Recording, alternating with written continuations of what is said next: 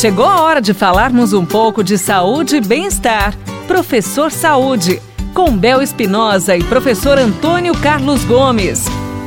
Falamos da última vez em relação à estética corporal. E hoje o senhor é, deixou combinadinho para a gente falar dos exercícios que ajudam a melhorar a estética corporal da maneira correta. Quais os tipos de exercícios? Bom, na verdade, antes até de falar do exercício, eu quero falar um pouco do comportamento.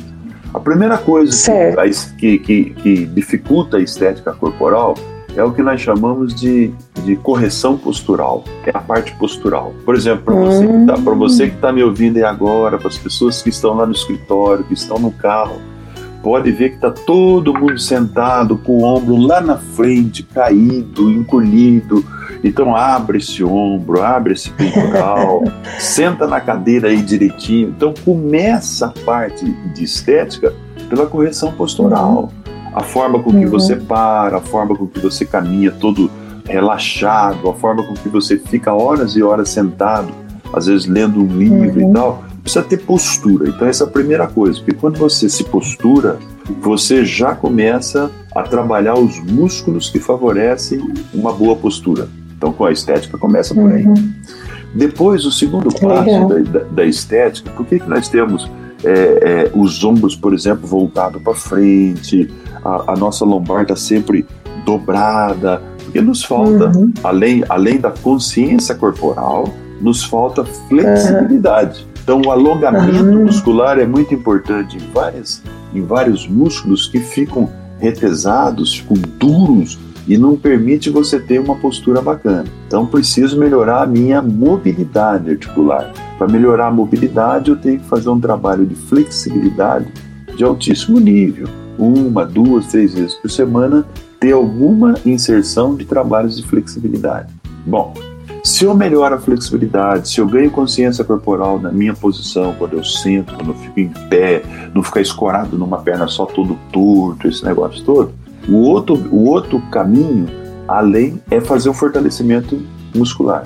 Aí eu preciso usar as cordinhas elásticas, usar um pezinho, usar o próprio peso corporal. Se eu tenho um abdômen fortalecido, se eu tenho uma lombar fortalecida, o meu corpo já vai ficar ereto, o meu tronco já fica ereto, fica elegante, fica bonito, né?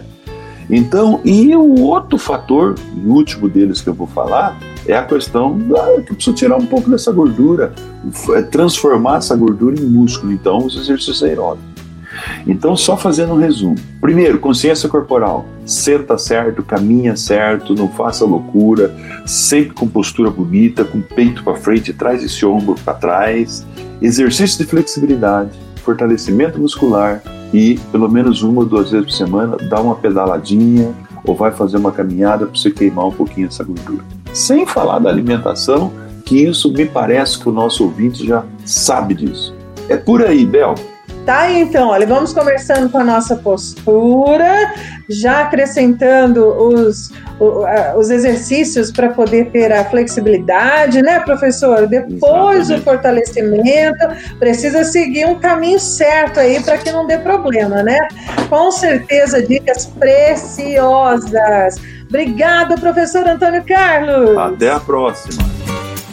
Você ouviu Professor Saúde, com Bel Espinosa e professor Antônio Carlos Gomes. Envie sua pergunta para a gente pelo WhatsApp, telefone ou pelas redes sociais da Pai Querer FM 98.9.